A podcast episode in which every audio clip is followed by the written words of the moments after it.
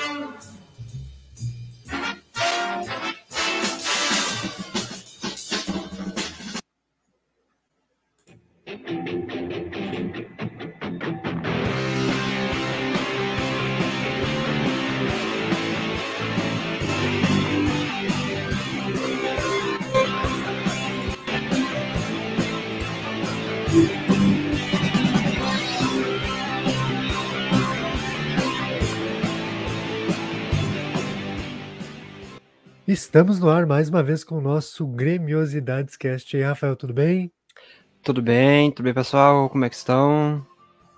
E aí, Rafael, o que, que tu me diz desse início de programa aí com Pantera Cor-de-Rosa? Tu assistia Pantera Cor-de-Rosa quando tu era criança ou não? Assisti, assisti, eu gostava um pouco. Assisti um, mais ou menos ali razoavelmente.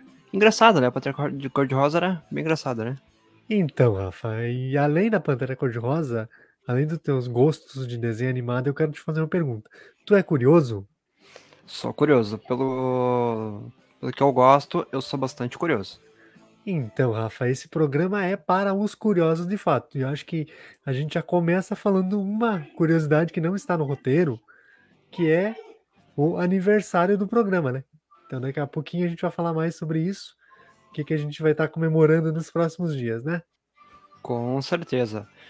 Hoje vamos falar só de curiosidades sobre o Grêmio. Esse programa nasceu dos nossos papos de WhatsApp, sabia disso, sabia daquilo. Assim nasceu o programa de hoje, para abrir teu acervo gremista. Então, Rafa, é interessante sim, né, a ideia do programa de hoje, mas mais interessante é a gente falar uma coisa que não está aqui no roteiro, né? Esse programa deve ir ao ar, se tudo der certo, dia 15, que é o aniversário do Grêmio, e também o nosso aniversário, um ano de Gremiosidades Cast no ar, 11 programas, né? Nos, nos, nos comprometemos a fazer um programa por mês, mas nem sempre deu para fazer, tivemos alguns problemas Exatamente. tecnológicos ao longo do percurso, mas estamos aí tentando produzir. Né, e tem muita coisa boa para vir ainda, temos algumas coisas para lançar. Estou muito ansioso pelo mês de novembro, tu sabe bem por quê, a gente vai deixar as pessoas curiosas aqui também. Isso. Mas respondendo, Rafa, sobre o que tu me perguntou, eu não sei se é um acervo, tá? Mas eu tenho até papel de chiclete do Grêmio guardado. Então eu devo ter algumas coisas guardadas aqui em casa. Algumas coisas se perderam por causa de mudança e coisas assim. Então algumas coisas eu acabei perdendo. Aí para a gente começar, a gente tentou organizar os fatos numa ordem cronológica para ficar minimamente coerente. Né? Se bem que também não precisa. Mas o jornalista que nos habita pede assim. E vale ressaltar aqui, né, Rafa, que vai faltar coisas, óbvio que alguma coisa vai faltar, porque não tem como colocar tudo num programa só, mas de repente a gente faz outros programas com essa mesma temática. Então conta Exatamente, a primeira aí para exatamente. nós, tá? Vamos lá, para começar, a gente vai falar do escudo. Brasão, distintivo, qual é o certo, afinal, cada um também tem o seu jeito de falar, né? Ah, o passado isso, o escudo do Grêmio é formado pela bola, e ao longo da história ele já passou por 15 transformações. Na comemoração dos 119 anos, o Grêmio soltou um vídeo, que esse vídeo ele conta um pouco dessa história. Vamos ouvir, então. Seu brasão só poderia mesmo ser o desenho daquele objeto que os fizeram percorrer as várzeas da capital aos domingos, atrás de um bom lugar para praticar um novo esporte símbolo do futebol e da amizade que foram motivo da fundação do clube e sempre serão sua razão de ser.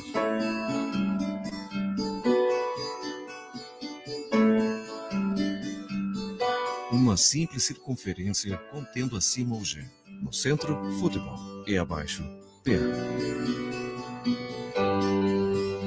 A simplicidade persistia ainda em 1906 na clássica fotografia dos maiores campeões do Vander Price.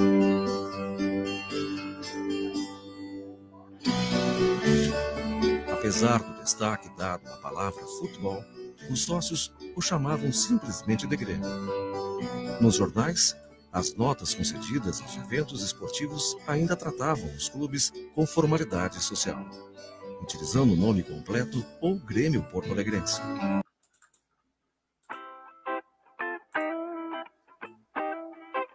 Então, Rafael, falamos um pouquinho sobre a história da, do escudo, né? E para quem quiser saber um pouco mais sobre o escudo, vamos fazer um merchan aqui de um outro projeto que a gente tem em paralelo, Isso que aí. é um. A gente está começando um projeto novo chamado Meu Escudo FC, onde a gente vai falar só de escudo de futebol e de coisas afins. E o primeiro post, a gente fez até em, em colaboração com a Grêmiosidades, é sobre o escudo do Grêmio. Então explica um pouquinho dessa história. Quem quiser conferir, vai lá também, dá uma moralzinha pra gente. Né? E segue a gente também no outro projeto. A gente vai falar de vários escudos de vários clubes. Então, se quiser dar uma olhada lá. E em breve a gente vai estar com um podcast também sobre essa temática. Então, se quiser nos ouvir aí, a gente agradece. Exatamente. E se falamos, né, Rafa, do escudo, agora a gente vai falar das bandeiras. Por uma razão óbvia, não tem áudio sobre as bandeiras, mas a bandeira do Grêmio ela já passou por três reformulações, ou seja, a atual é a quarta versão. A primeira foi lançada em 1904 para a passeata de inauguração do estádio da Baixada. Era listrada de tricolor de forma horizontal e com o escudo no canto superior direito.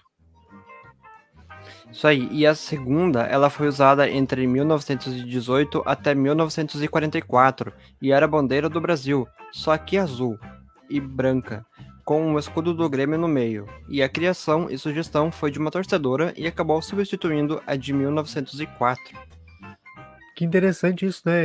Eu já vi, tinha visto imagens dessa bandeira há muito tempo atrás, achava que era uma criação de torcedores. Quando eu fui pesquisar sobre bandeiras, eu acabei encontrando. Seria bem legal ter uma bandeira assim, né? Bastante, seria bastante legal. Uh, em 1944, por conta da ditadura, nasceu a Lei de Proibição de Utilização dos Símbolos Nacionais. Então a bandeira foi substituída por uma azul com listras verticais e horizontais pretas e brancas. E o escudo voltou a ficar na parte superior. Esse modelo, Rafa, durou até 1963. Então, em 1963, a bandeira mudou de novo. Agora o escudo era centralizado. As, list as listras permaneceram e lembram a bandeira da Grã-Bretanha. Esse modelo seguiu até 1970, quando chegou o modelo atual. Essa bandeira durou bem pouco tempo, né? Sim. Uh, e a última, e a atual, né, com o brasão no meio, é uma referência de novo à Grã-Bretanha, por motivo da ascendência britânica e germânica, em alusão a bandeira do antigo Império Alemão né, de seus fundadores e tem a estrela dourada em referência a Everaldo, lateral campeão do mundo com a seleção no México em 1970. Em breve a gente vai falar mais sobre o Everaldo e sobre Grêmio nas Copas, então fiquem ligados aqui que daqui a pouquinho a gente vai ter conteúdo aí sobre o Everaldo e outros jogadores do Grêmio que estiveram em Copas do Mundo, né? Isso mesmo. Mas Seguimos... me diz uma coisa. Claro, claro. É, me diz uma coisa. Tu sabia que a bandeira era do Everaldo, né? Não. eu te então, disse no início, né, que eu sou curioso, mas às vezes não uh, para saber bastante coisas assim. Então, só que teve recentemente uma publicação nas redes oficiais do clube dizendo que a, que a estrela na bandeira é em homenagem ao Renato Gaúcho. Nas redes oficiais? Sim, daí depois foi apagado. Eu não consegui printar, mas eu vi. Ô, estagiário. Não, não é estagiário. Enfim, se fosse, a gente não deveria falar desse jeito, mas uh, é fei... isso é feito fora, tá? É uma empresa sim, contratada sim. que faz, mas quem tá dentro tem a obrigação de revisar. De revisar, né? Verdade. Uh, a gente agora segue falando, claro, não de bandeira, mas de símbolos gremistas. E chegou a vez do mascote. o Mosqueteiro. Ele foi criado pelo chargista Pompeu no jornal Folha da Tarde em 1946. Ele simboliza a união e a bravura. O canal Mundo Curioso conta um pouco dessa história.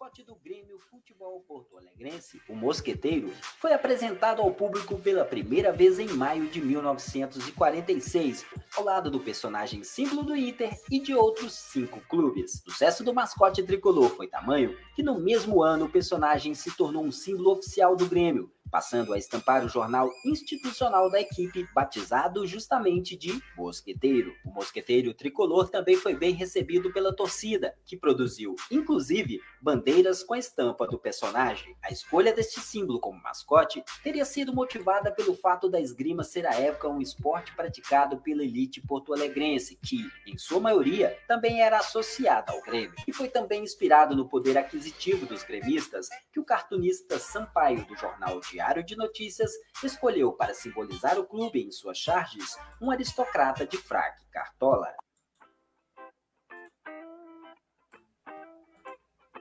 E aí, Rafa, me diz uma coisa. Tu gosta do, do mosqueteiro como, como mascote ou não?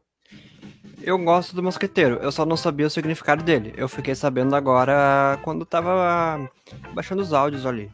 Que eu tava dando então, uma olhada no roteiro. É, a ideia é legal, mas tem uma origem meio elitista, isso me Exatamente. incomoda um pouco. Sabe? Eu fiquei agora pensando, né? Que eram pros ricos, favorecer os ricos. É, que na, na verdade. verdade né? é, na época, clubes de futebol eram coisas de elite, né? E o que tá Sim. voltando a ser hoje, infelizmente, né? Mas. Uh, tu, eu mandei acho que até no grupo ali contigo a proposta de tornar o, o Tarciso mascote do Grêmio, né? Tarcísio Flecha Negra. Eu foi lembro que mandou faz um tempo, né? Foi feito um movimento e tal para que talvez o Tarcísio fosse o um mascote do Grêmio também. Eu não lembro se falava ou não em substituição ao, ao Mosqueteiro, eu acho que não, então eu sei que ele também seria um mascote. Eu acho que seria interessante. Eu sempre defendi a ideia de, de estátuas. Eu acho que deveria ter uma estátua do Tarcísio, deveria ter uma estátua do Darley, deveriam ter estátuas de vários outros atletas, porque é preciso homenagear os ídolos enquanto eles estão conosco, né? Exatamente. A gente até comentou, eu acho que em, alguns outros programas atrás, né? Sobre essa questão das estátuas, né? Sim. Quem sabe um dia, né? Quem sabe. E seguindo com o nosso programa, Rafa, outro símbolo importante é o hino. E todo mundo conhece o atual.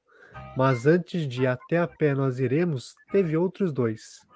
Um escrito por Isolino Leal, em 1924, e outro por Breno Blaut, em 1946, e o atual, que é escrito por Lupicínio Rodrigues, em 1953. Vamos ouvir agora o Fábio Mundstock, do canal História Grêmio, contando sobre isso.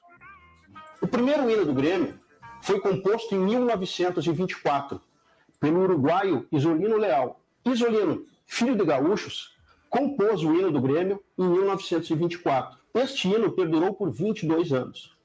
No entanto, não há nenhum registro sonoro do primeiro hino do Grêmio. O segundo hino do Grêmio foi composto em 1946. Na ocasião, o Grêmio realizou um concurso no Teatro Carlos Gomes, em Porto Alegre. O vencedor do concurso foi o compositor Breno Blaut.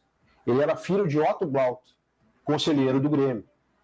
O hino, composto junto com Alcides Gonçalves, foi cantado por Janete Cecim. Isso mesmo, o Grêmio, protagonista, pioneiro e plural, teve o seu segundo hino cantado por uma mulher, Janete Cecim. Cabe ressaltar que esse hino de Breno Blau está disponível na internet.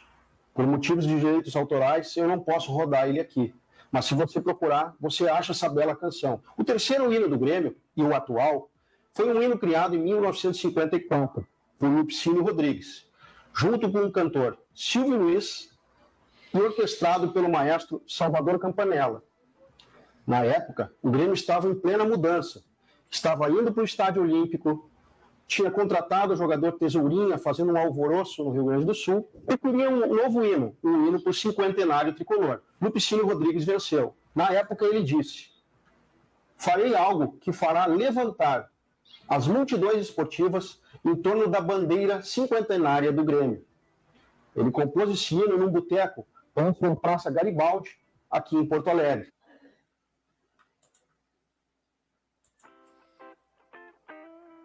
Então, Rafa, que interessante essa história dos hinos, né? Exatamente. Eu até não uh, conhecia esses outros hinos que a gente vai ouvir depois, sobre que eram cantados ali também, né? Que a gente vai comentar por mulheres, né? Então, a gente não pode deixar de ouvir essa obra-prima que é o segundo hino. Como o Fábio comentou aqui, o primeiro não tem registro sonoro. Sabe que eu até fiquei com vontade de arrumar umas pessoas e fazer uma gravação desse hino. Eu não sei se eu vou fazer seria isso ainda, tá? Uma boa ideia, né? É, mas a gente vai ouvir então o segundo hino que eu encontrei no YouTube, né? E agora a gente vai ouvir ele aí. E, sinceramente, tá? Eu gostei desse hino aí. Vamos ouvir então. Abram alas, abram alas, lá vem o quadro tricolor. Nós estamos confiantes no nosso onze de valor. Nosso time da Baixada não tem receio de nenhum. Pois a bola vai ao golo e a torcida quer mais, mais um. O Grêmio tal, não teme seu rival, é o mosqueteiro do esporte nacional. O nosso tricolor é um quadro de valor, ele é cidão, é destemido e é leal. Viva o Grêmio, viva o Grêmio, não ganhará o jogo em vão. De conquista em conquista, vai ser de novo campeão. Então, Rafa, a gente ouviu o segundo hino do Grêmio. O que, que tu achou desse hino? Eu gostei. Eu gostei do hino. Cara, Seria- eu gostei, Seria bom uma regravação, né? eu gostei bastante da letra, assim, da construção do, do hino. Achei muito interessante. E o legal é que é uma cantora, né? Cantou o hino. Então, acho que um fato aí bem interessante para a história daquele momento, né? A gente tá falando aí de 1900 e antes, né? Então, é interessante a gente falar que a gente tá falando aqui para ser exato, né? Em quando em 1940 ter uma mulher cantando um hino de futebol era uma revolução na época, né? Exatamente. Hoje já não tem, eu não sei se outros times, outros clubes têm mulheres cantando os hinos, agora não tô me recordando. Mas em Acho que 1940 já era. Só em data específica, assim, alguma coisa muito específica e convida-se uma cantora para cantar, mas é muito difícil, né? Sim, bastante, né? Então, dos símbolos máximos do clube, já falamos do escudo, da bandeira, do mascote e do hino. Não podemos seguir sem falar do manto sagrado, e vamos destacar dois fatos apenas, já que tem dois programas sobre camisas já publicados, então aproveita e volta um pouquinho aí no, Spotify, aí nas, nas plataformas aí de música que você vai encontrar. Em 1996, o Grêmio teve a camisa mais vendida do mundo, de acordo com a revista americana Sport World House, com 410 mil unidades, ficando à frente do Barcelona com 362 mil e do Corinthians com, 4, com 298 mil. E a outra, qual que é, Antônio? Então, Rafa, antes da gente seguir para camisas, quero lem- relembrar uma coisa que a gente falou, que na verdade a gente não falou, né? Mas ah, sobre o hino ainda, tá? Claro, Lupe- claro. O Lupicino ele compôs o verso Até a pé nós iremos, inspirado em uma greve dos condutores de bonde em Porto Alegre. Sem transporte público, os torcedores do Grêmio tiveram que ir a pé para o estádio dos Eucaliptos acompanhar um clássico Grenal. Então fica aí a curiosidade do hino que a gente acabou não falando, mas só para registrar. E se encaixou muito bem, né? Porque é, eu gosto bastante desse Até apenas iremos. Com certeza. Aí conectou o clube com a realidade né, de, de- dos operários, das pessoas que de fato fizeram o futebol ser quem ele é, né? Exatamente. Mas voltando para o que tu me perguntou sobre a curiosidade das camisas, o uniforme tricolor foi escolhido por especialistas franceses como o mais belo do mundo em pesquisa realizada em 2005 pela revista Monet, ficando à frente de clubes como Real Madrid e Milan, que foram respectivamente o segundo e o terceiro colocados nas pesquisas. E como o Rafa falou, volta aí um pouquinho uns episódios atrás e ouvi os dois episódios que a gente tem sobre a história da camisa do Grêmio. Vale muito a pena conferir que tem muita coisa legal sobre as camisas. Isso mesmo. E também sabemos de muitas celebridades que dizem ser, serem gremistas, né? Possuem, existem bastante por aí, né? Entre elas, Gilberto Gil, Teixeirinha, Gisele Bündchen. Mas aqui vamos destacar duas. Elis Regina, sócia do Grêmio desde os 17 anos e uma das figuras femininas mais importantes da história do clube. Inclusive, atualmente ela é nome, ela, atualmente ela dá nome ao coletivo feminista gremista Elis Vive, que luta contra preconceitos no futebol. Vamos ouvir um pouquinho de Elis em uma homenagem feita pela Grêmio TV.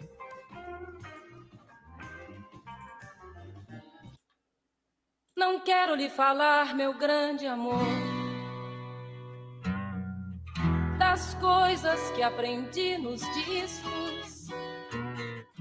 Quero lhe contar como eu vivi e tudo o que aconteceu comigo. Viver é melhor que sonhar. Eu sei que o amor é uma coisa boa, mas também sei que qualquer canto é menor do que a vida de qualquer pessoa. Por isso, cuidado, meu bem Há perigo na esquina. Eles venceram e o sinal está fechado para nós.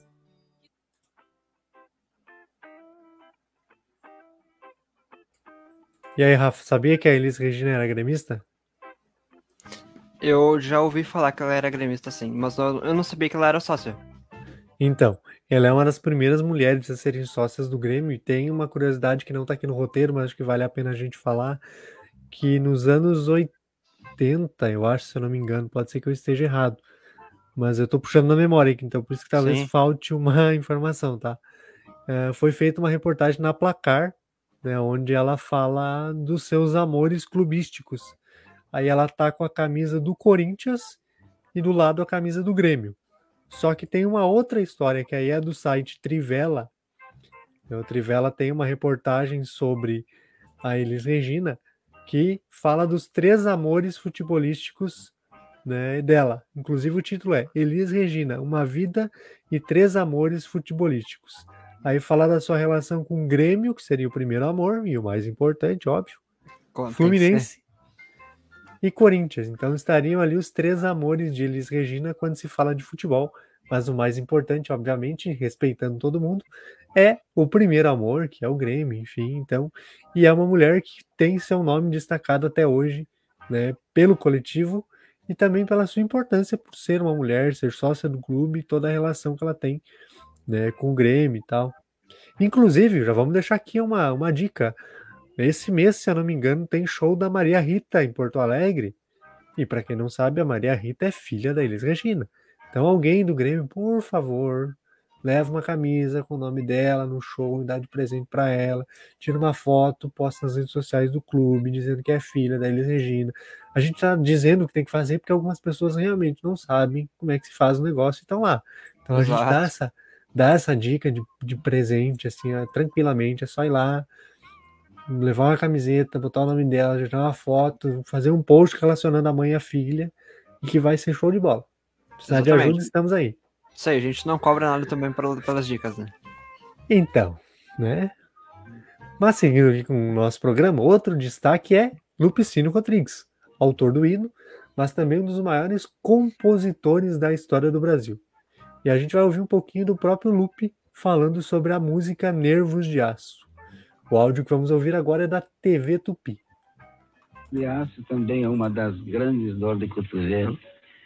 Essa é uma história muito complicada. Isto foi quando eu fui noivo pela primeira vez que encontrei minha noiva de braço com um cidadão e ela me disse que se casaria com o primeiro sujeito que ela encontrasse, nem que tivesse que morrer de fome por causa desse ato. E eu então fiz essa música que vocês vão ouvir, que intitula-se Nervos de Aço.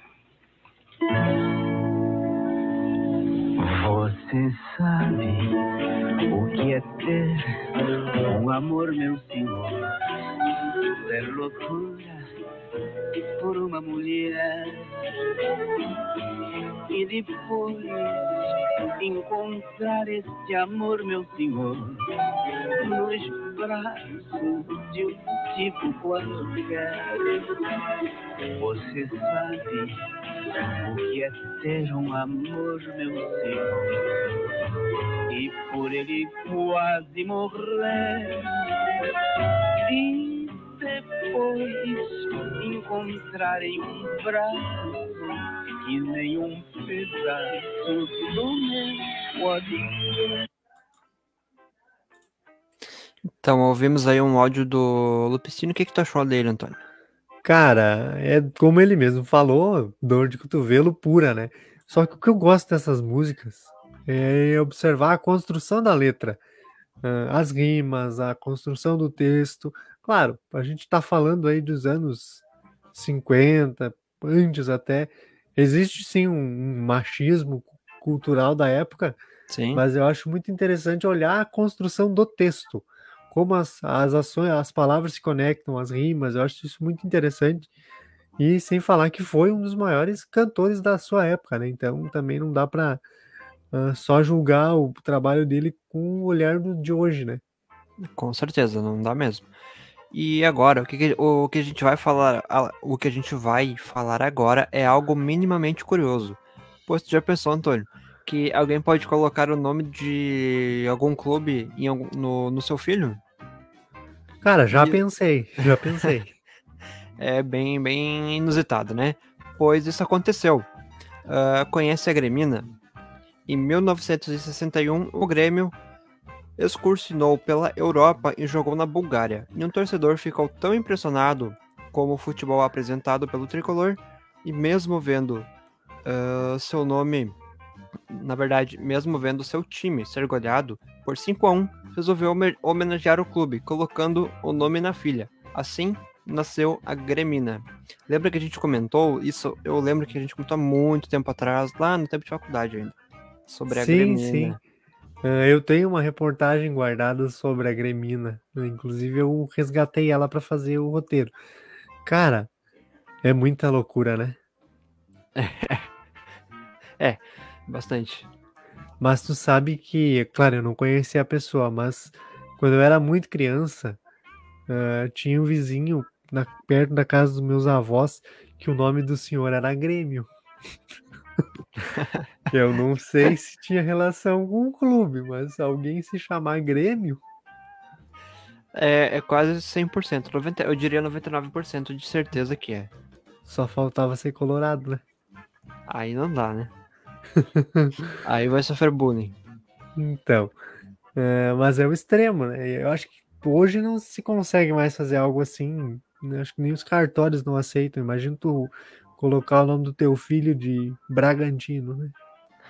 Com o nome de clube não, mas muita, muita gente coloca o nome de fi- dos filhos de jogadores e Ah. nomes estranhos. N- tudo bem, se fosse nome comum, ah, normal, mas nomes estranhos e muito estranhos mesmo. É, isso aí é comum, né? Principalmente de jogador estrangeiro, né? Sim. Ah, mas seguindo aqui, Rafa, vamos de gol. A Vamos? maior, maior vitória da história do Grêmio é 23 a 0 contra o Nacional de Porto Alegre em 25 de agosto de 1912. Por uma razão óbvia, a gente não tem áudio desse jogo, né? Ah, e o gaúcho de Alegrete, Augusto Maria Sisson, filho, marcou 14 gols no jogo. E ele, na história do Grêmio, tem a marca de 57 gols em 53. Desculpa, é em 53 jogos, tá certo? Em resumo, toca no Sisson que é gol, né? Esse aí pode pedir música, vários, ah, várias músicas no mesmo jogo.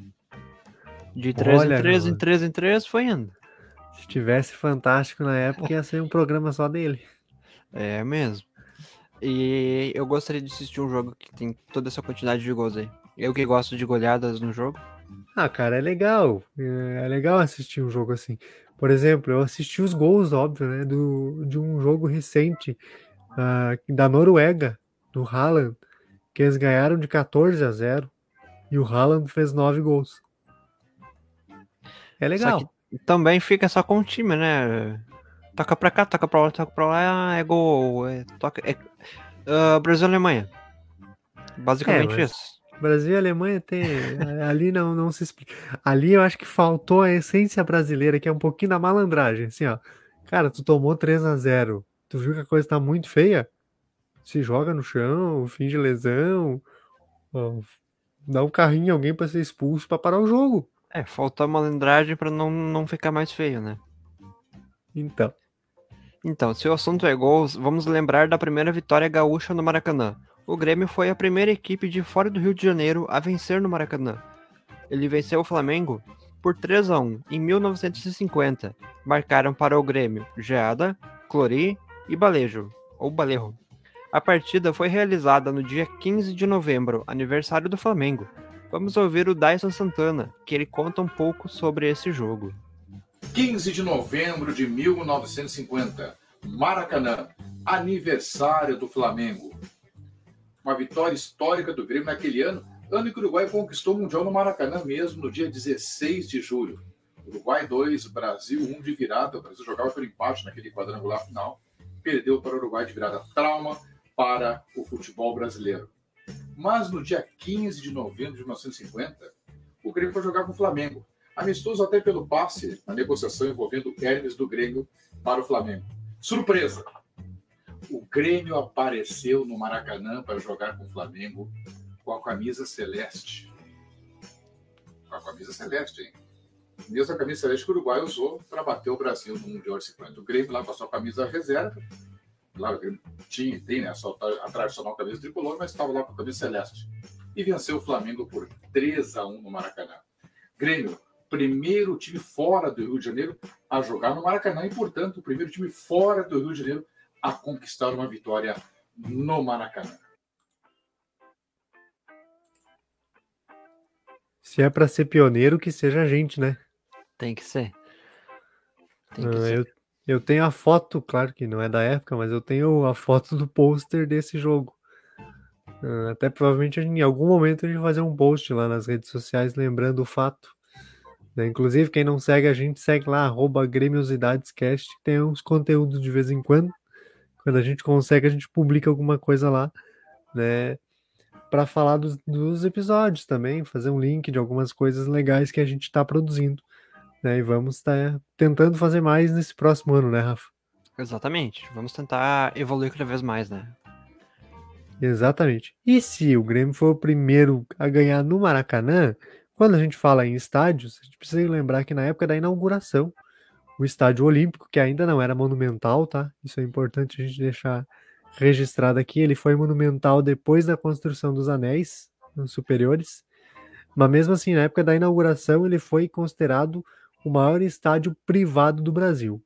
E o maior público foi na inauguração contra a Ponte Preta em 1981, com 98.421 pessoas sendo 85.751 pagantes. Em 1981, entre partida contra a Ponte Preta pelo Campeonato Brasileiro. Só para complementar aqui essa informação, uh, tu sabe a partir de que ano que ele se tornou então monumental? Cara, não vou lembrar agora de cabeça assim, mas uh, é que a obra seguiu por alguns anos depois, mas eu não vou lembrar. E também não vou dar esse spoiler aí, porque em breve a gente vai ter um EP dos estádios e nesse programa a gente vai falar sobre essa transformação. Isso aí, né, então anos... deixou já engatilhado, né, pro pessoal.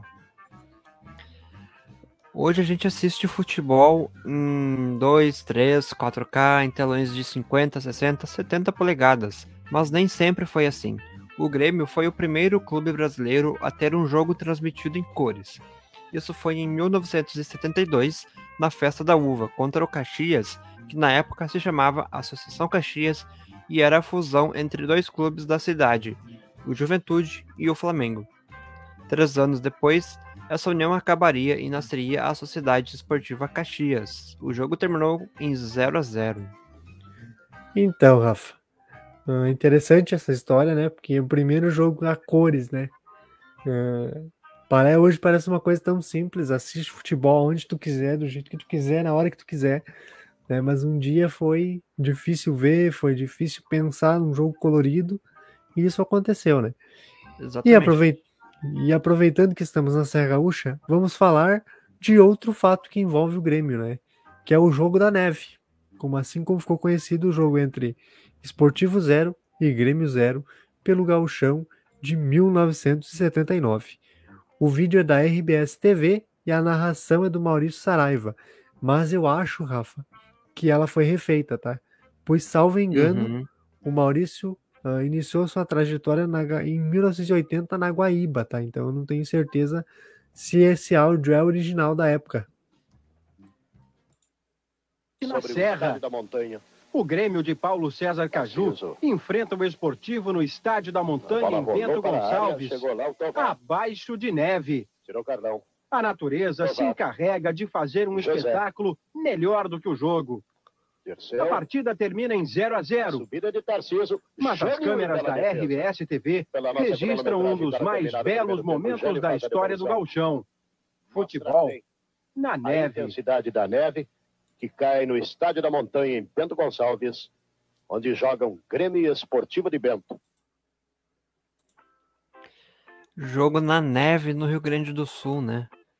Então, cara, eu queria muito que isso acontecesse hoje em dia, assim, pra gente poder registrar, fazer vídeo. Eu gostaria de assistir o jogo na neve. Uh, claro, a gente pode assistir na Europa isso quase o tempo todo, né? Mas aqui. Não, mas seria, eu queria estar, tá, eu queria estar tá no legal. estádio, eu queria estar tá vendo de perto. Eu nunca vi a neve, então imagina num jogo de futebol ao vivo. Cara, eu uma vez eu acho que eu peguei uma chuva congelada, tá? É, mas faz muito tempo, tava muito frio e era uma chuva que não molhava. Eu tava com uma jaqueta clara e aqueles pingos caíam na jaqueta e não molhavam, sabe? Sim. Acho que aquilo era chuva congelada. Na época até se falou que era neve e tal, mas eu acho que não era. Eu gostaria de ver um jogo na neve, assim, com qual deve ser a sensação. Com certeza, seria muito legal mesmo. E se o negócio é falar de recorde, isso me lembra a ida do Grêmio para o Guinness Book. O Grêmio já jogou três partidas oficiais em um único dia, durante uh, o dia 11 de dezembro. No... Isso aconteceu no Campeonato Gaúcho de 94. Esses foram os resultados: Grêmio 0 a 0 Aimoré, Grêmio 4 a 3 Santa Cruz, Grêmio 1 a 0 Brasil de Pelotas. E o áudio que a gente vai ouvir, ele é do canal Grêmio Futuro. 11 de dezembro de 1994. Estádio Olímpico Monumental. O Grêmio já eliminado de um gauchão interminável, disputada de março até dezembro. Precisava disputar as últimas três partidas para finalizar a competição. O tricolor, em meio de quatro competições, não conseguia ver outra maneira de encaixar essas partidas no calendário. Então, resolveu marcar as três partidas para o mesmo dia, ou melhor, para a mesma tarde. Às duas horas, o Grêmio enfrentou o Aimoré e empatou em 0 a 0. O time foi dirigido por Zeca Rodrigues, que na época era o auxiliar do Filipão. Às quatro horas, venceu Santa Cruz por 3 a 2 e contou com algumas estrelas como Danley, Arilson, Emerson e Carlos Miguel, os gols foram marcados por Agnaldo, Carlos Miguel, Ayup e Fabinho, e o time também foi dirigido pelo Zeca. E por fim, às 6 horas da tarde, o Grêmio venceu o Brasil de Pelotas por 1 a 0. Dessa vez o time foi dirigido pelo técnico Filipão e o gol foi marcado pelo Jax. Que tal, hein? Três jogos numa mesma tarde? Então, cara, é algo inimaginável hoje, porque os caras reclamam de jogar dois jogos por semana, três jogos eu, por eu, semana. Os caras reclamam de jogar domingo e quarta, quarta e sábado. Imagina só jogar três no mesmo dia. É, e também é um pouco dessas monstruosidades que sempre foi o calendário brasileiro, né? Não tem como fazer um campeonato de março a, nove... a dezembro, né? Claro, é muito apertado.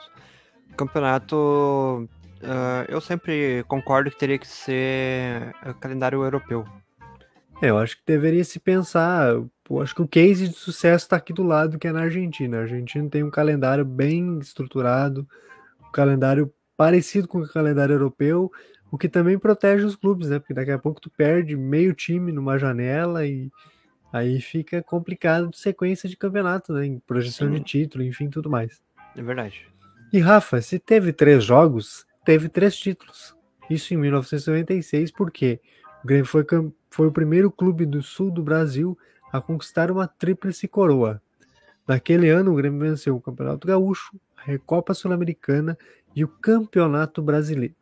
E para celebrar essa conquista, a gente vai ouvir na voz de Galvão Bueno os gols do título brasileiro contra a Portuguesa. Por lá também Emerson, Zé Alcino, Paulo Nunes. Lá vem cobrança do Arce. A sobra atrás. Zé Alcino bota na frente. Paulo Nunes, posição legal, pé esquerdo, bateu. Gol!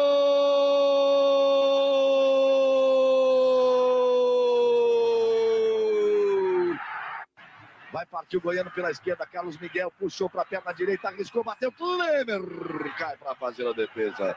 Todo atrás do time da Portuguesa, da sua intermediária para trás. Vamos chegar aos 40 minutos. Lançamento de Miguel. Klemer não sai.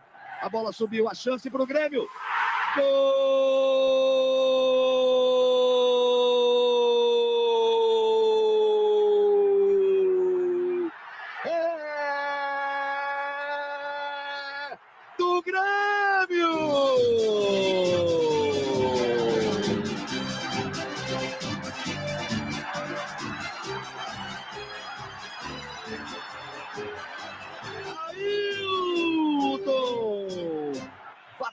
vai acabar, acabou! Acabou! O Grêmio é campeão brasileiro de 96! O Grêmio de futebol porto alegrense faz a festa em casa no Estádio Olímpico! Então tá aí o áudio de quando o Grêmio foi campeão brasileiro pela última vez, em 1996. É o último título brasileiro conquistado por um time do sul do país, né? Então, desde lá, Uhum. nunca mais. E olha, do jeito que tá, acho que vai demorar muito para vir, né? Vai. Ah, e vai. de novo, a, a gente já falou sobre isso em outro episódio, mas como era legal ouvir o hino depois do gol, né? Era. Ah, bastante. Porque isso Até- ajudava a dar uma memória, né? Criar uma memória afetiva com o clube e tal. Com certeza. Até às vezes no, no videogame eu tento. ah, no, no computador né, a gente consegue mexer na, no, no, no jogo e tal. Eu tento sempre colocar, às vezes, ah, depois do gol pra tocar o hino. Porque é nostálgico. É, e a gente perdeu uma característica nossa por uma europeização de que a competição tem que ter uma música própria, que às vezes não tem nada a ver, né? É, e, e até às vezes nem isso tem. É gol, é pronto, gol e. Eu grito de gol e acabou. Exatamente. Mas continuando falando de Brasileirão, qual é a curiosidade que tu vai trazer agora para nós? certeza. Essa é bem legal, bem interessante. Porque, por falar em Campeonato Brasileiro, Antônio, tu sabias que o primeiro gol da história do Brasileirão, lá em 1971, foi marcado pelo Grêmio e por um argentino chamado Néstor Escota. O jogo foi 3 a 0 Escota marcou 2 e o Flecha marcou 1. No áudio da TV Cultura, podemos ouvir os gols com a, com a narração de Luiz Noriega. Faz o levantamento para a Escota, na marcação. Dominando o jogador do Grêmio, boa penetração, bom tiro, atenção. Aponta Arnaldo César Coelho. Meio de campo, aí o primeiro gol do jogo. Escota, número 9, inaugura o placar no Morumbi. Grêmio 1, São Paulo 0.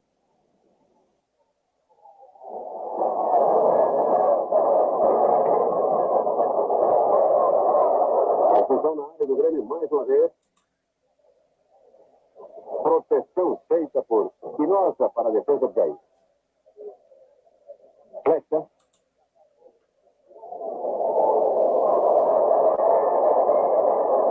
Jota, olha o perigo aí para o São Paulo. Caiu o segundo gol do jogo. Esporte é cultura. Jota, Grêmio de Porto Alegre, 2, São Paulo Futebol Clube, 0. Pressão, jogo do lado de lá eternamente, mas na banca do Grêmio. Pedindo para o pessoal não abusar, não. Vai lá o Grêmio outra vez. Vai lá o Escota mais uma vez para o Grêmio. Saiu o Sérgio, defendeu, voltou para o Escota, tiro de flecha. Saiu o terceiro gol do Grêmio. Esporte é cultura. Flecha. Grêmio 3, São Paulo 0 no Morumbi. Rafael. Esporte é cultura, mas deu um trabalho achar esse gol que tu não tem noção. Eu acredito. E aí, depois de achar o gol, o problema era achar o nome do narrador, mas deu tudo certo no final. Isso aí, o importante é que deu certo, né? Exatamente. E interessante, né? Os primeiros gols de um campeonato brasileiro ser marcado por um argentino, né? É.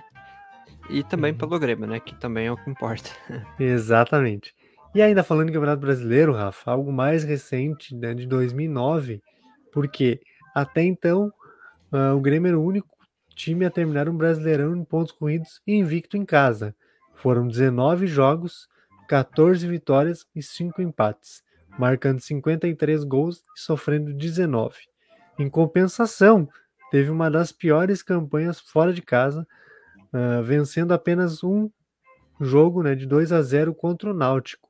E a gente vai ouvir os, os gols da vitória contra o Grêmio Barueri no Olímpico, vitória de 4 a 2 com um gol de Douglas Costa, uma jovem promessa que surgia naquele momento, e a narração é do Marco de Vargas, que na época era narrador do Premier. porque o Flamengo depende de uma vitória sobre o Grêmio para ficar com o campeonato. Aí o Herrera conseguiu passar no Maxi Lopes, chance do Grêmio, é rede! Gol!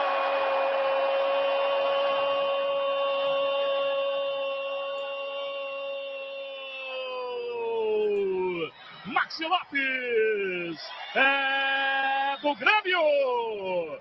46 no segundo tempo. Jogada do Herrera. O Maxi agradeceu ao companheiro argentino, né? O Herrera passou, passe perfeito para o Maxi Lopes. O Xandão ficou no chão e o Maxi Lopes ficou na rede. Maxi Lopes. 12 segundo gol dele no Campeonato Brasileiro. Grêmio 4, Barueri 2. É muito difícil, né? Ficar o campeonato inteiro sem perder em casa. É, isso acho que só o Atlético Mineiro conseguiu depois em 2012, se eu não me engano, que também terminou o turno, turno e o retorno em casa invicto, né? Mas ali em 2009 o Grêmio era o único e era aquele time que a gente falou recentemente até sobre isso. É, um leão em casa é um gatinho fora de casa, né? E ali se entendeu que o negócio é ter equilíbrio. Tem que jogar bem em casa, tem que jogar bem fora de vez em quando para conseguir alguma coisa, né? Exato, isso mesmo. E também agora, uh, o Grêmio, sabia, Antônio, que o Grêmio também seduziu atletas de outros esportes? Foi assim que o craque do futsal Manuel Tobias, bicampeão do mundo e três vezes melhor do mundo, colocou o futsal pelo futebol. Trocou o futsal, na verdade, né, pelo futebol e desembarcou no Grêmio em 1996. A gente vai ouvir agora a voz marcante de Léo Batista e reportagens de Regis Rensing a notícia da chegada do Manuel Tobias ao Grêmio. O Grêmio contrata um craque de futebol de salão que promete repetir no campo o sucesso nas quadras. O pernambucano Manuel Tobias, que joga como fixo na seleção brasileira, já foi campeão brasileiro de clubes pelo Banforte do Ceará, pela Empacel do Paraná e pela Enxuta do Rio Grande do Sul. No último Campeonato Brasileiro de Seleções, que foi vencido pelos gaúchos, Manuel Tobias foi o artilheiro da competição e escolhido o melhor jogador. O Grêmio ofereceu 15 mil reais por mês para que Manuel Tobias, aos 24 anos, passe para o campo o sucesso das quadras. Aqui no Grêmio, Manuel Tobias vai atuar pelo meio-campo, nova posição que lhe garante que no novo local de trabalho vai fazer muito mais sucesso do que fez no futebol de salão. Sem dúvida, a facilidade vai ser maior no campo e os dribles né, do futebol de salão vamos meter agora no campo. Antes de mostrar os dribles, Manuel Tobias correu bastante e surpreendeu. Entre todos os jogadores do Grêmio, ele foi o que mais tempo aguentou correndo na esteira, a uma velocidade de 13 quilômetros. Achar um, um lugar só aí para, quem sabe, até conquistar títulos também no Grêmio. O que, que tu achou, Antônio, do Manuel Tobias? Cara, essa história de futsal no futebol, ou como diria Léo Batista, futebol de salão. Acho que na época ainda era futebol de salão. E futsal não é nada mais do que abreviação de futebol de salão, enfim, né? Isso aí. Uh, mas é aquela história. Não dá certo porque é outro campo, é outro jogo, é outra dinâmica. E a expectativa foi grande, mas não rolou, né? Foram apenas 11 jogos no Grêmio e um gol marcado. Eu até Exato. achei o vídeo desse gol, mas como não tem áudio, não adianta colocar aqui, né?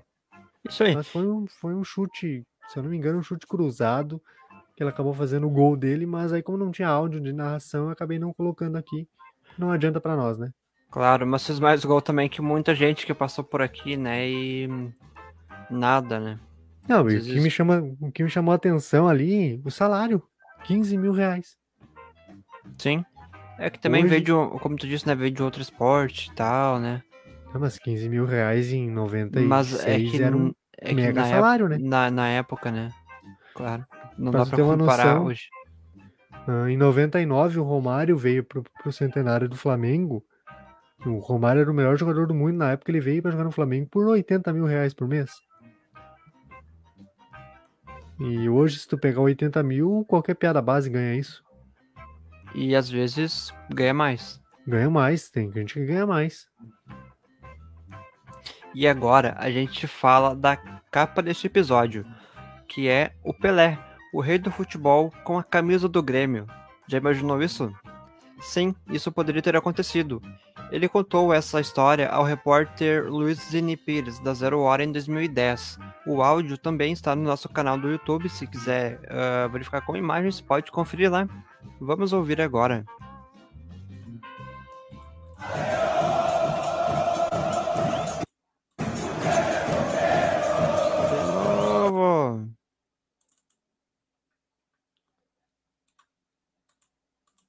Próxima eu faço com outro de novo. O Grêmio contrata um craque de futebol de salão que promete repetir no campo o sucesso nas quadras. O Pernambucano.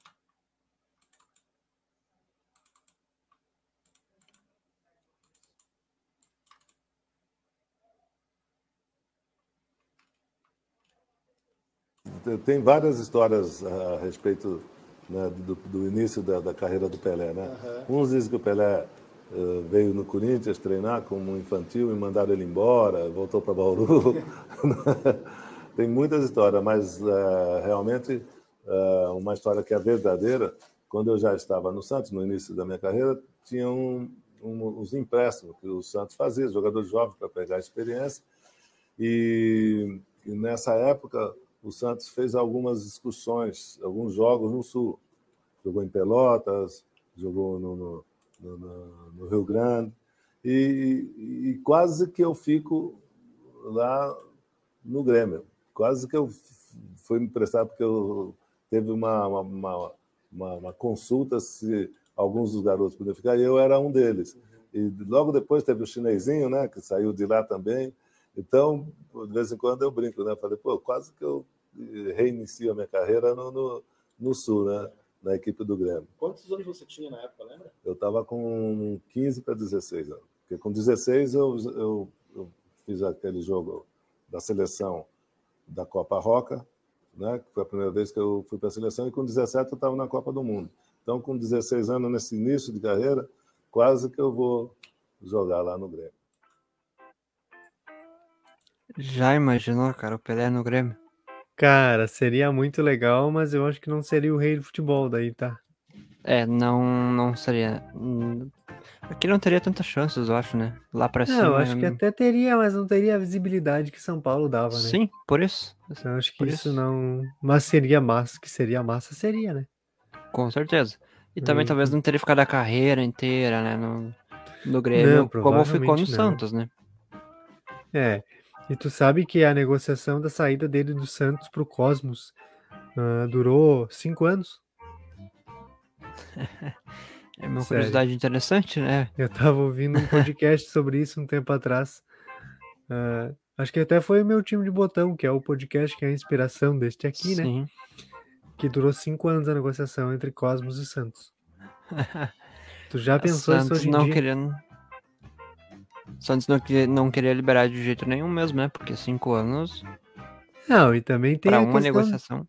a questão dele, né? E toda a dificuldade de fazer uma transação da época, Sim, sim. valores, enfim.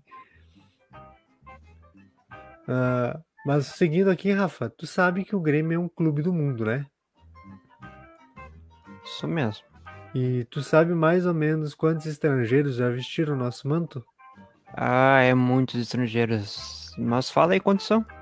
Então, eu sei que tu tá vendo no roteiro, né? Mas são 109 estrangeiros no total, sendo 35 argentinos, 32 uruguaios, 11 paraguaios, 6 colombianos, 5 chilenos, 3 equatorianos e ainda tem alemães, suíços, franceses, italianos, panamenhos, polonês, tcheco, boliviano e sul-africano. Acho que cabe ressaltar aqui, né, Rafa, que alemão, suíço, francês, italiano, polonês, tcheco é na época da fundação do clube lá, que os tiozinhos eram tudo estrangeiro, né? Isso mesmo, porque panamenho, polonês, não tem como lembrar um. Não, o panamenho tá na cara, tu não vai, tu me diga que tu não vai lembrar quem é.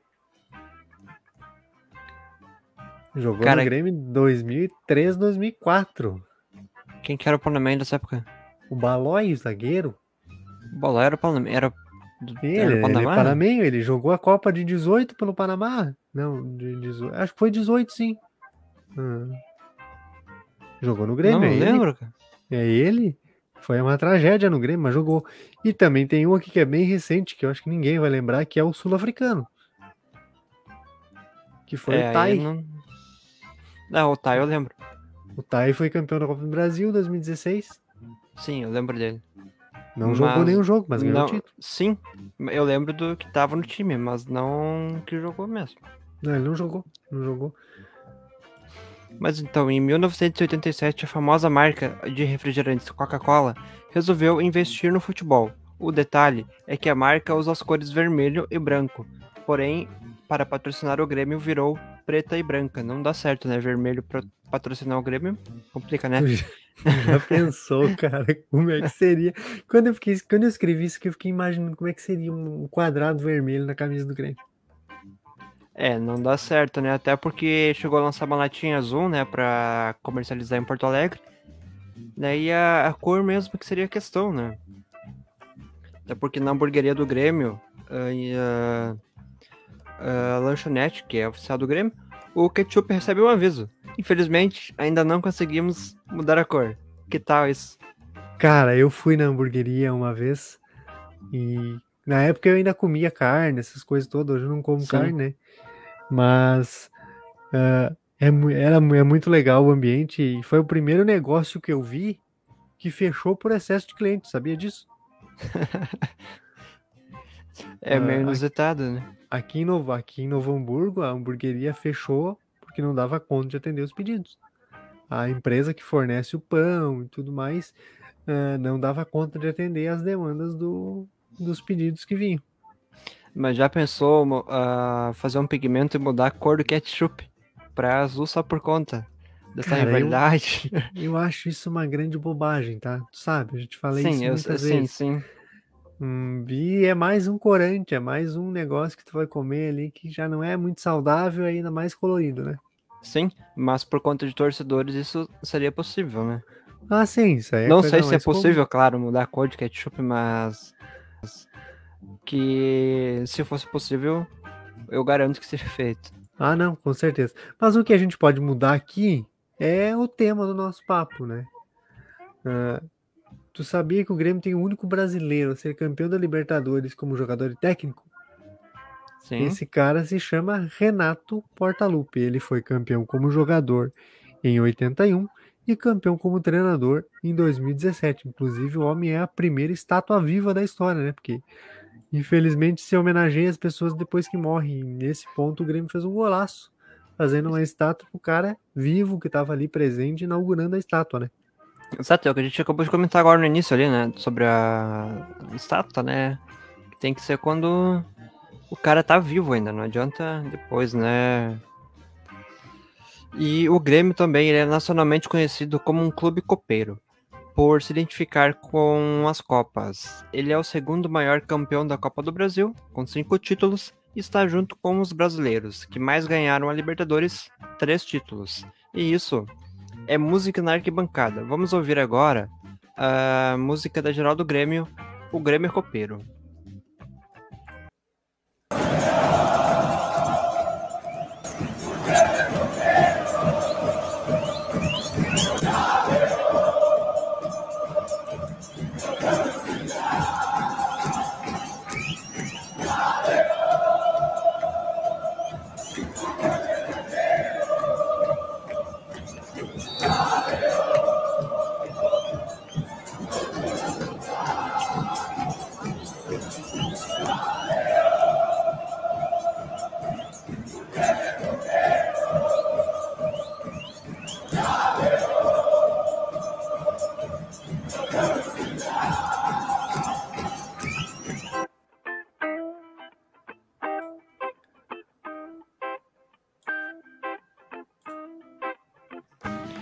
Sabia, Tony, eu gosto dessa. desse cantor da, da geral do Grêmio. Cara, eu também gosto dessa, dessa, dessa música. Eu acho ela bem interessante, assim. E para reforçar uma identidade. Eu acho que essa é a maior, maior legado dessa música, assim, de reforçar uma identidade, de realmente focar nas Copas. O que eu não acho tão errado, tá? Claro, com certeza. E as Ah. Copas são o que dão mais. Ah, melhor que pontos corridos. Eu sempre achei isso. Cara, é que pontos corridos demandam uma organização. Na, na Copa tu pode perder. Se tu souber perder e souber ganhar, tu vai longe. né? Com certeza. Ah, e outra curiosidade, já que a gente tá falando de Copa, e isso aparece muito nas Copas, que é a imortalidade tricolor, né? E Exato. isso- E esse termo surgiu né, em meio à torcida do Grêmio nos anos 80. E a expressão se refere ao time aguerrido e que não desiste nunca, né? O que tá faltando hoje em dia, inclusive. Exatamente. Então, antes, dos anos 80 não existia o, o Imortal. Pois é, eu De até fato. achava que era mais antiga essa, essa expressão aí. Fiquei, quando eu fui pesquisar, é daí que eu encontrei a data, assim. Eu achei que era até mais antiga. Mas é bem curioso mesmo. Ah, e também, olha só, o Grêmio já teve estampada na sua camisa 13 marcas de fornecedor esportivo, entre elas Hering, Olímpicos, Adidas, Capa, Puma e a Pênalti, que é a mais duradoura da história, ficando 14 anos no clube. A atual Umbro já vai para seu oitavo ano, desde que chegou em 2015. Então, Rafa, será que a Umbro desbanca a pênalti? Tem tudo para desbancar. Não vejo uma possível troca de fornecedor esportivo tão cedo assim. Só se houver algum problema. Mas eu não vejo assim tão rápido assim um motivo para trocar o fornecedor. Pois é, cara. Eu não gosto muito das camisas da Umbro. Acho que o material ele podia ser um pouco melhor, mas as camisas são bonitas, assim. São bonitas, sim, mas é é também aquilo que a gente sempre fala, né? Que poderia dar uma variada. De um ano para outro, às vezes não muda muito, aí vem mais um ano, muda pouca coisa. E também não sei se tem alguma outra que faria uma mudança um pouco mais drástica. É, e também não seria aprovada no- pelo, pelo corpo diretivo, né? Não dá pra pensar que tem uma camisa muito diferente, porque também Sim. talvez o fornecedor até apresente, mas não é aprovado, né? Sim, não precisaria mudar também muita coisa, mas um pouquinho mais, um pouquinho mais diferente do que já é. Pra dar uma variada, né? Ah, Antônio, tu sabia, ah, ou tu tem ideia de quantos pênaltis o Grêmio já bateu em decisões na história? Não sabia. Fiquei sabendo recentemente. Foram 68 jogos, né? Vencendo 28, perdendo 40, marcando 262 gols e sofrendo 279. Bem equilibrado, né? Marcando e sofrendo. É, mas mais perde do que ganha. E isso é uma, uma constante, assim. Eu, particularmente, pênalti eu nem me animo, assim. Quando tem pênalti pro Grêmio, eu já fico com o pé atrás, porque, cara, não sei o que acontece com esses caras assim, na hora de bater pênalti. Teve um ano, agora eu não vou lembrar se foi no passado, se foi no retrasado, que era pênalti pro Grêmio, era que nem tu falou, não, não me animava, porque perdia pênalti a full, eu não lembro quantos pênaltis perdeu seguidos naquela temporada, agora não, não, não me recordo, sério mesmo, se foi no passado, se foi no retrasado. Acho que foi 18, 19 ali, mais ou menos. Porque era pênalti pro Grêmio, podia ver, os caras iam errar. E errava. É, tem uns, um histórico aí que não é muito legal. Mas tu sabe o que, que é legal? Uh, existem pelo menos oito clubes inspirados no Grêmio pelo mundo. Kawasaki Frontale no Japão, uh, primeiro Fukushima Futebol Clube também no Japão, Match Fit Academy nos Estados Unidos, Grêmio Porto Rensbeck na Suíça, Montes Claros Futebol Clube de Montes Claros, Minas Gerais, Futebol Clube do Porto de Caruaru, de Pernambuco, e o Grêmio Futebol Guaiacense de Guayaquil, no Equador, foi, foi criado recentemente, inclusive, e o Grêmio Jaciara, que inclusive enfrentou o Grêmio na Copa do Brasil de 2008. Vamos lembrar esse encontro entre Grêmios? O Schneider, o árbitro carioca, então confirmou o primeiro cartão amarelo do jogo ao camisa 9 da equipe do Jaciara. Eduardo Costa, bom passe na frente lá para Pereira, vai contra dois, bom drible, vai fazer! Gol!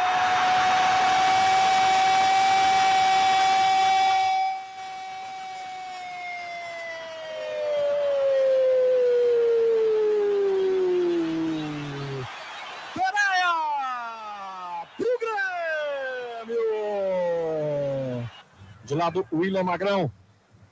Outra vez, boa intenção de jogada, hein? Aí o Léo vai se aventurando no ataque o zagueirão gremista. Corta a luz do Paulo Sérgio, ela caiu para Pereira, soltou a bomba!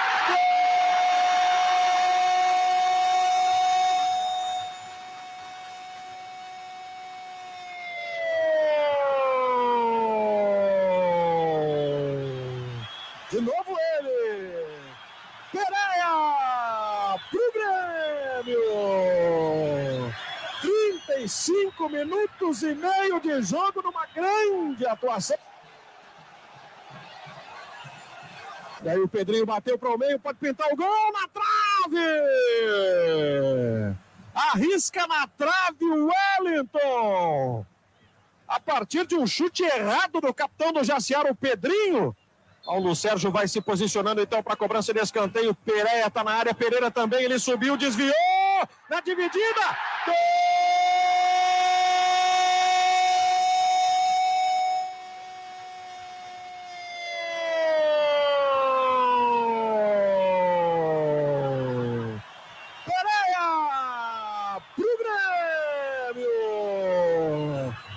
Terceiro gol do colombiano numa noite iluminada para o camisa 7 tricolor. Roger vai ficar com a sobra do Pereira, vai disparar, pode pintar o quarto gol dele. Bola do Roger na tentativa de Pereira, ele fez a fita, bateu! Gol!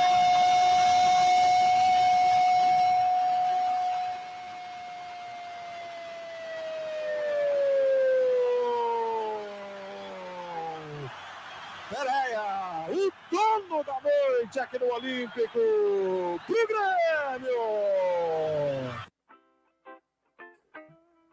Então tá, né, Rafa? A gente ouviu aí a narração do Jader Rocha do Sport TV contando a história de Grêmio 6, Grêmio Jaciara 0 né, na Copa do Brasil de 2008. E cara, não sei se tu ficou, mas eu fiquei super entusiasmado com o Pereira. Que Na naquela época, época, né? Naquela época o Grêmio não tinha ninguém que fazia gol nos times, aí trouxeram esse cara que ninguém conhecia. O cara me estreia fazendo quatro gols num jogo. É, na estreia, né? Mas depois já. É, depois a história não é muito boa, A né? Quem história já sabe, é outra, né? quando a gente fizer o programa Os Colombianos do Grêmio, a gente vai contar mais sobre o Pereira, né? Isso, isso mesmo. E voltando ali a falar sobre o- os Grêmios, né? Ah, é bastante time inspirado no Grêmio, né? Até, eu até já ouvi falar bastante desse do Kawasaki Frontale. Só que eu não sabia que ele era inspirado no Grêmio. Cara, na fundação até a camisa era igual. Ah, o camisa, o brasão era igual. Aí depois eles criaram um novo. Hoje a camisa ela é azul predominante, tem detalhes em branco e preto, mas não é mais tricolor. E eles lançaram uns anos atrás uma tricolor relembrando a fundação que foi em 96 do clube. Uhum. E essa camisa eu olhei para comprar, tava 100 reais a camisa na época. Eu achei caro. Esses dias eu fui procurar a camisa para comprar, sabe quanto ela tá hoje? Ah, tá muito mais. A mais barata que eu achei, 1.200 reais. E aí eu ah, comprei tu perdeu, perdeu um bom negócio, né? Então. E vale destacar aqui também o Porto de Caruaru. Porque o Porto ele é uma inspiração no Grêmio, mas ele só tem a camisa tricolor, o brasão é diferente, tudo. E eu lembro que a primeira vez que eu vi o Porto na TV, eu não sabia que ele era inspiração no Grêmio. Eu fiquei Uhum. muito é, impressionado com a camisa tricolor, mas eu, ah, parece a camisa do Grêmio, realmente tem a ver com o Grêmio, né? Bastante interessante, né? É, bastante clubes assim, tendo inspiração. Inclusive, quando eu for pra, pra Caruaru, eu vou comprar uma camisa do Porto lá, tá? Só pra avisar. Isso aí. E se tiver barata, compra, né? Porque vai saber né, futuramente. Então, né? Não, mas hoje eu faço isso. Hoje eu vejo a camisa e compro. É igual as retrô que eu compro. Assim, apareceu o anúncio, eu vou lá e compro, que depois some, nunca mais volta e tu fica sonhando com a camisa que não acha mais, né? É, isso aí. Tem que ser. Então, né? Rafa, eh, foi nesse alto astral aí de seis gols no jogo, uma vitória tranquila, que a gente encerra o nosso episódio de hoje. Te agradeço mais uma vez a parceria, né? A gente tá aqui nesse praticamente um ano no ar aí, a gente vai soltar esse episódio dia 15, né? Então, se tu tá ouvindo ou, ou hoje é dia 15 ou é depois, então, dia 15 a gente fez esse esse episódio comemorativo aos 119 anos e também, né, para comemorar o nosso primeiro ano de podcast, aí, nosso primeiro ano né, contando algumas histórias aqui. Tem muita coisa boa para vir ainda esse ano, então fiquem ligados aqui que a gente vai contar boas histórias. né, tem muito programa legal que a gente está produzindo, então vai vir A bastante coisa tem- boa. Isso mesmo, a gente tem bastante coisa planejada, né? Ah, um ano, né? Parece que a gente não tem muita coisa. A gente tem 11 episódios, né? Ah, claro que a gente teve alguns problemas ali, né? De ficar sem equipamento. Mas a gente tá, tá melhorando agora, né? Pra cada vez produzir ao menos um episódio por mês. Ter cada vez mais conteúdo pra vocês. Não, exatamente, Rafa. E também tem as outras questões, né, cara? Não é nosso, isso aqui não é nosso trabalho, então a gente faz Isso, horas isso. vagas. ah, produzir um roteiro demora, né? Então tem que ser feito com calma, com tranquilidade, tem que pesquisar Isso. bastante. Às vezes achar um gol aqui é bem complicado, porque são coisas muito antigas, né? Então tem que pesquisar mesmo, fazer com tranquilidade para entregar um material bom, legal, de qualidade para quem nos ouve também. Isso E aí. agradecer, né? Quem escuta o nosso programa, quem, com- quem compartilha nossos episódios aí. Que visite também nossas redes sociais, lá no Instagram, arroba GrêmiosidadesCast, no, Facebook, Grêmiosidades Oficial, né, que acompanhe nosso trabalho, que nos dê uma moral aí que a gente consiga, né? Isso ah, aí dá uma força pra gente, né? Porque resumindo, a gente faz isso aqui porque a gente gosta, né? Exatamente, é uma das nossas terapias aí, tá fazendo um, um programa legal, algo divertido também pra gente se divertir e contar boas histórias aqui, que é o fundamental, né, Rafa? Exato, exatamente. Tem que ser também, né? Então é isso, dessa maneira a gente encerra o nosso programa de hoje, agradecendo em especial né, a tua parceria nesse, ao longo de um ano aí, agradecer a galera que também nos escuta, nos segue nas redes sociais, acompanha nosso trabalho e dizer que aí durante o mês de outubro ou quem sabe ainda em setembro a gente volta e contar mais alguma história para vocês. Valeu, abraço, Rafa. Isso aí, um abraço aí, abraço pessoal. Até mais. Tchau, tchau. Tchau, tchau.